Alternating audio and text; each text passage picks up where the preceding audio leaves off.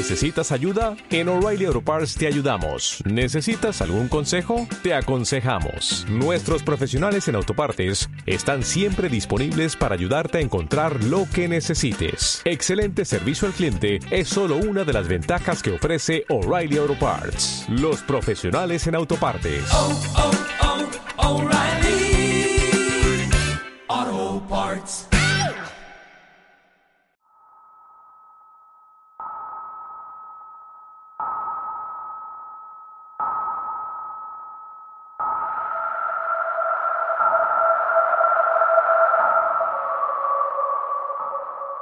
Bienvenidos, bienvenidas.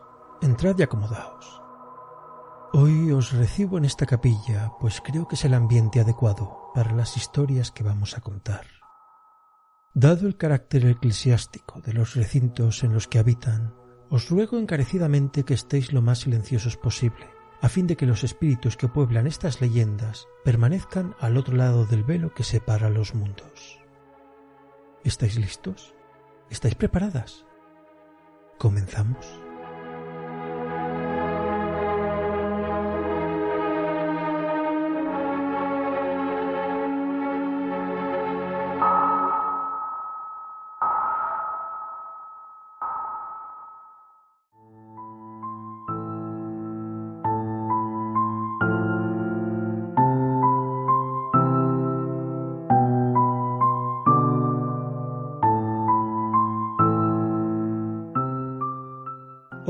Vamos a adentrarnos en las leyendas que pueblan los recintos con más tendencia a que su interior esté repleto de ellas, que no son otros que las iglesias de Madrid.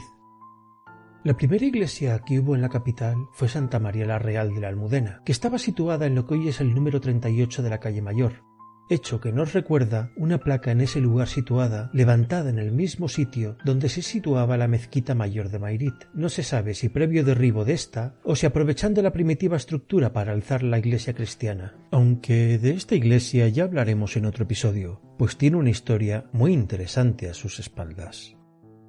La Villa de Madrid siempre ha tenido una enorme cantidad de iglesias, llegándose a decir que en pleno siglo de oro había más iglesias y capillas que tabernas y lupanares, y éstas, entre tascas, casas de lenocinio, casas de juego y demás sitios similares, pues por entonces no era raro que una taberna fuera bar en la planta baja y casa de lenocinio en la planta alta, superaban ampliamente los diez miles. Esto puede llegar a hacernos pensar que podría haber alguna clase de competencia sobre qué bando habría más locales, si el de los pecadores o el de los rectos y santos píos ciudadanos.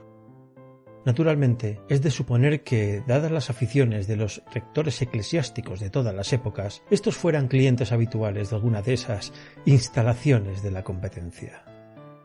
Pero, centrándonos en el tema que nos ocupa, no es extraño pensar en las iglesias como lugares donde, por su carácter acogedor para con los muertos, los de fe cristiana al menos, fuesen lugares de concentración de leyendas, sobre todo si tenemos en cuenta que sus sótanos y muros solían usarse como criptas para los muertos ilustres o los miembros de la orden que las regía. Pero hoy no vamos a entrar más en los contextos históricos de las iglesias, pues sería material para varios episodios y dejaremos ese aspecto para contarlo dentro de la leyenda de cada iglesia por separado. Aclarado esto, comencemos pues.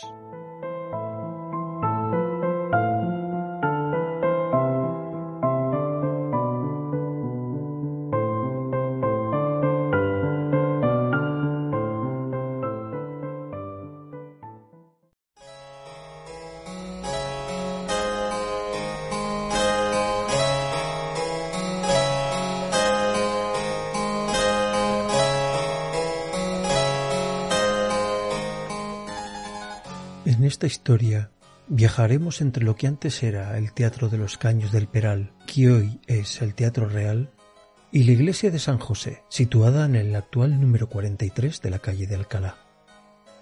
Esta iglesia de San José se alza sobre el lugar en el que estuvo el primitivo convento de San Hermenegildo de los Carmelitas Descalzos, que fue demolido en el primer cuarto del siglo XVIII. En 1730 se encargó a Pedro de Rivera la construcción de la iglesia actual, con el nuevo convento de Carmelitas anexo, acabándose en 1748 con José de Arredondo y Fausto Manso al mando.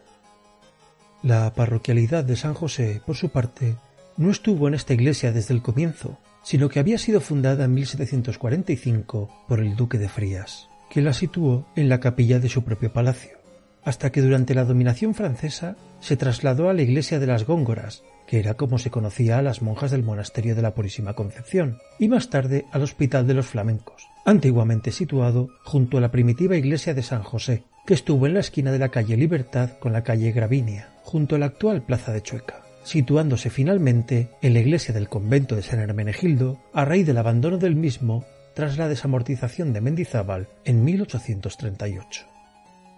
El edificio del convento fue demolido años después para construir en su lugar el Teatro Apolo, inaugurado en 1877 y que a su vez fue demolido en 1929 a fin de construir el edificio del Banco Vizcaya, que actualmente es propiedad del Ayuntamiento de Madrid.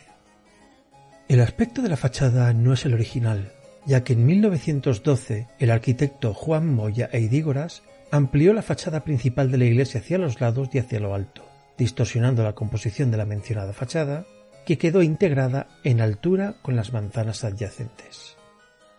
Cabe mencionar que en este recinto celebró su primera misa, después de ser ordenado sacerdote, el dramaturgo Félix Lope de Vega y Carpio.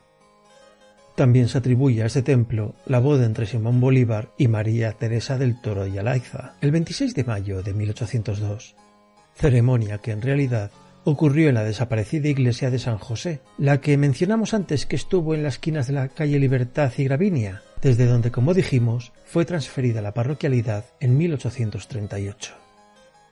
Pues bien, la leyenda que hoy nos ocupa ocurrió unos años después, en 1853, y nos cuenta cómo una dama completó el más asombroso de los milagros para poder así acudir a un baile, y se titula La Dama de la Rosa Blanca. La leyenda cuenta que esto sucedió en pleno carnaval, durante esos tres días anteriores al miércoles de ceniza, en los que un diplomático extranjero, joven según unas versiones y ya de mediana edad según otras, acudió invitado al baile de carnaval en el Teatro de los Caños del Peral, el más popular de la villa, pero pronto se sintió desplazado y sin interlocutor, pues a lo que parece no había acudido disfrazado al no estar familiarizado con este tipo de celebraciones. Aburrido se sentó en un rincón mientras observaba el ambiente en el salón en el que se encontraba. Y entonces su mirada se cruzó con la de una joven de apariencia cándida e inocente, pero también enormemente bella. La miró detenidamente. Lucía un vestido de seda totalmente negro, y la parte del rostro que dejaba ver el antifaz era de una palidez extrema, demasiado incluso para la moda de la época. También observó que portaba una rosa blanca entre sus manos y también que la joven estaba sola. La joven, con su rostro pálido y dulce, a su vez centró su mirada en el embajador y poco a poco llevó su mano a la máscara, que se acabó por quitar. Apenas unos minutos después del primer contacto visual, ambos se acercaron y comenzaron a bailar tras la petición apenas susurrada por la dama mientras le entregaba la rosa blanca que llevaba en la mano. Extrañamente conectados, hablaron y rieron hasta que la muchacha le pidió que la acompañara a dar un paseo por Madrid. ¿Se atreve a acompañarme a dar un paseo? preguntó la joven ante la sorpresa del embajador, que aceptó la propuesta no obstante. Ya en la calle, el caballero preguntó a la joven si disponía de coche o si prefería que usaran el de él. No os preocupéis, prefiero caminar esta noche, pues mañana tendré un carruaje más lujoso que cualquier otro en Madrid pero hace frío y quizá pueda sentaros mal. Permitidme ofreceros mi abrigo, y así podría cubriros con él. No, de cualquier manera, mañana me llevarán a un lugar más frío aún. Con extra extraña conversación, recorrió varias calles la pareja, completamente en calma, a pesar del carnaval que se celebraba estos días, como si Madrid les acompañara con su serenidad en su escapada. Subieron por la calle Mayor hasta la Puerta del Sol y a continuación bajaron despacio por la calle Alcalá hasta llegar a la iglesia de San José, en cuyas gradas se detuvieron. Y es aquí donde lo que parecía una historia de amor se trunca en algo distinto. El caballero, sorprendido ante el ímpetu de la joven, dijo ¿Cómo? ¿Va a entrar así vestida en un templo? Solo un momento, por favor. Luego podrá marcharse.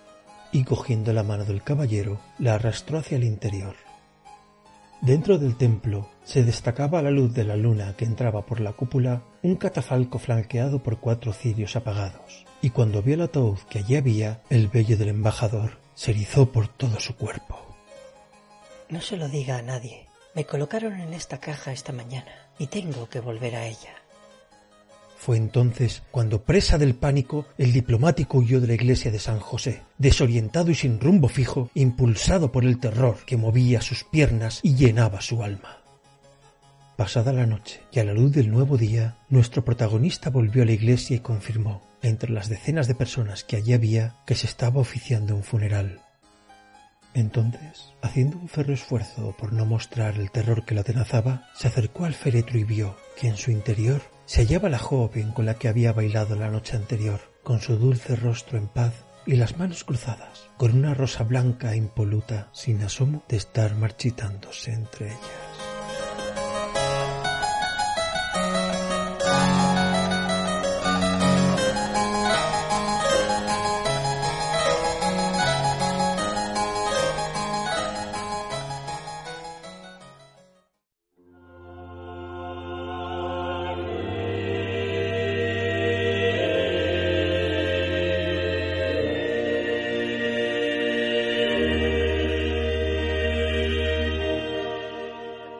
La siguiente iglesia en la que hoy entraremos es la iglesia de San Pedro el Viejo, una de las más antiguas de Madrid, que se encuentra en la confluencia de la calle del Nuncio y la costanilla de San Pedro, cerca de la calle Segovia, y la historia se titula Las campanas de San Pedro el Viejo.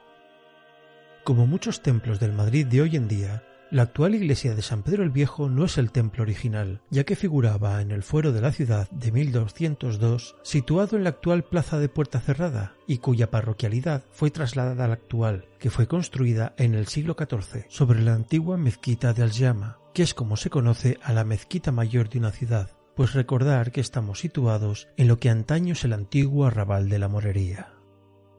En sus inicios, esta iglesia fue conocida como San Pedro el Real, aunque perdió el nombre en 1891, al construirse la nueva iglesia de la Paloma, que fue designada como parroquia y que fue denominada con ese mismo nombre, y nuestra protagonista pasó a ser llamada San Pedro el Viejo. Ya antes incluso de este suceso, en 1863, había varias propuestas para derribar la iglesia y dar paso a nuevos planes urbanísticos que finalmente no cuajaron. A lo largo de su historia, San Pedro el Viejo ha protagonizado diferentes historias, siendo la primera de ellas una que tiene que ver con la construcción de la torre de estilo mudéjar y la enorme campana que se quiso colocar en ella. Esta campana fue comprada por los cristianos del barrio, que para este fin pusieron dinero de sus propios bolsillos. Y debía haber mucho cristiano pudiente, porque compraron una campana enorme y realmente pesada. Tan descomunalmente pesada debía ser que los trabajadores que estaban intentando subirla a la torre estaban tan agotados por los esfuerzos invertidos en la tarea que optaron por dejarla en la calle, seguros de que nadie intentaría robar algo tan pesado, y ya la subirían al día siguiente, ya más frescos y descansados. Pero al día siguiente, cuando fueron a reanudar los trabajos, se encontraron con que la campana había desaparecido. Asustados ante el hecho, clamaron a voces por el robo de la campana que tanto esfuerzo económico había costado a las gentes del barrio. Pero cuando el repiqueteo llenó las calles de Madrid, miraron a lo alto de la torre y comprobaron asombrados que la campana estaba colocada y sonando. Nadie supo nunca qué había pasado, y la leyenda cuenta que los ángeles del cielo, emocionados por el esfuerzo invertido por los pobres ciudadanos de Madrid, bajaron por la noche por la campana y la colocaron en su sitio. Y hay que decir que esta campana es harto experimentada en protagonizar leyendas, ya que al parecer ha sonado dos veces por sí sola. Antes de mencionar estas sonadas ocasiones, conviene aclarar que ninguna de ellas implica la campana original, aunque sí el metal que la componía, y es que la gran campana tan querida por los pobladores del barrio terminó por quebrarse en 1565 debido a su enorme peso y sus fragmentos se fundieron y se hicieron dos campanas más pequeñas. Tras eso, el 13 de septiembre de 1598, las campanas repicaron para anunciar a los madrileños la muerte del rey Felipe II en el monasterio del Escorial, sin que nadie hubiera en el campanario para realizar tal tarea. En 1801, las campanas se refundieron y se creó una campana más pequeña aún, que es la actual y que volvió a sonar otra vez el 2 de mayo de 1808, cuando se produjo el levantamiento contra los franceses, y de nuevo, sin que nadie le hiciera sonar tampoco esta vez. Pero cabe decir que esta iglesia, aparte de esta curiosa y bien conocida leyenda entre los moradores de la ciudad y sobre todo entre los habitantes del barrio de Palacio, también ha sido fuente de dos, no diría que leyendas, sino más bien historias curiosas. La primera de ellas implica una momia, pero no como esas que pueblan las historias del antiguo Egipto, sino una momia cristiana. Esta historia sucedió en el siglo XVI, cuando tras derrumbarse el muro de la sacristía, apareció la momia de un hombre que había sido enterrado de pie. Según cuentan, las ropas que parecían indicar que era alguien de calidad se encontraban intactas y el cuerpo, salvo la cabeza, se encontraba en muy buen estado. El hecho de enterrarlo de pie, junto con las ropas y las armas que llevaban, hacían pensar que se trataba de algún personaje pudiente o incluso un noble matridense, dado que era costumbre entre los altos personajes ser enterrados en posición vertical. Ante lo raro del caso, las autoridades decidieron exponerlo durante unos días y después enterrarlo como Dios manda, es decir, en una tumba en el suelo. Al parecer nadie lo reconoció y supuestamente se encuentra enterrado en alguna tumba sin nombre dentro de esta iglesia, aunque realmente no hay constancia oficial de ello. Con la segunda de estas historias curiosas que transcurren en San Pedro el Viejo, viajaremos al siglo XVII, época en la que esta iglesia se convirtió en el escenario habitual de exorcismos, que eran practicados por el calabrés Gennaro Andreini. Este cura italiano sugestionaba de tal forma a los feligreses que venían personas incluso desde fuera de Madrid para que este curita les sacara el demonio del cuerpo, acto por el cual obtenía pingües beneficios, hay que añadir. A tal extremo debieron llegar las colas para ser exorcizados que el Santo Oficio decidió mandar a Andreini de vuelta a Calabria y, con ello, finalizar la orgía de posesiones que estaba teniendo lugar en la capital del imperio.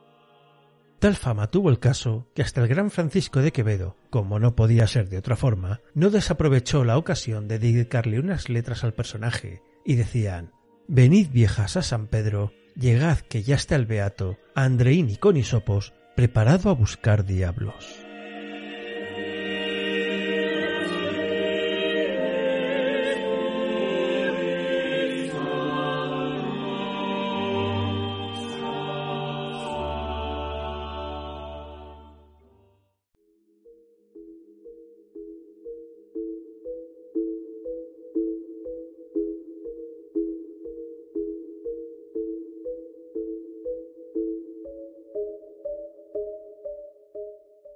Hasta aquí llegamos con las leyendas sucedidas en las iglesias capitalinas, al menos por el momento. Y es que algunos de sus píos espíritus empiezan a sentirse violentados por la intromisión humana en los sucesos más allá del velo que separa los mundos de lo real y lo legendario. Espero que hayáis disfrutado de estas historias, al igual que yo he disfrutado recopilándolas y narrándoslas. Si así ha sido, os ruego me gustéis este episodio y si os place, lo compartáis entre vuestros contactos, a fin de que puedan disfrutarlo también y hacer crecer el podcast un poquito más cada día. Si sois nuevos por aquí, os sugiero suscribiros al podcast y así seréis avisados de cada episodio nuevo que vaya siendo publicado. En la descripción del episodio tenéis los enlaces a mis redes sociales. No os de reparo contactarme para sugerir leyendas que conozcáis y que os gustaría ver narradas en este programa o simplemente para echarnos unas risas. Os dejo un saludo y recordad, no inquietéis a los espíritus que pueblan las leyendas más allá de lo imprescindible. Hasta más ver.